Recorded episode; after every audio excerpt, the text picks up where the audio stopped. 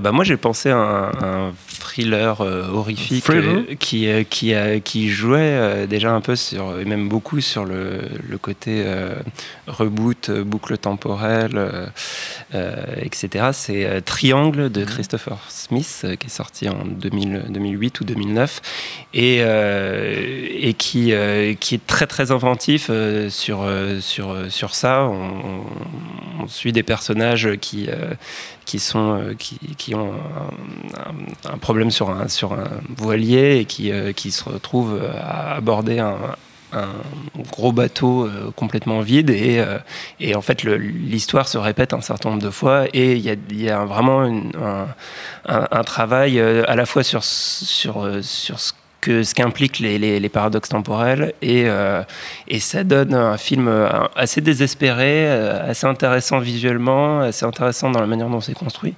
Euh, voilà, donc je recommande chaudement d'aller d'aller voir ça plutôt que Plutôt qu'Happy Birthday. Happy Birthday. Voilà.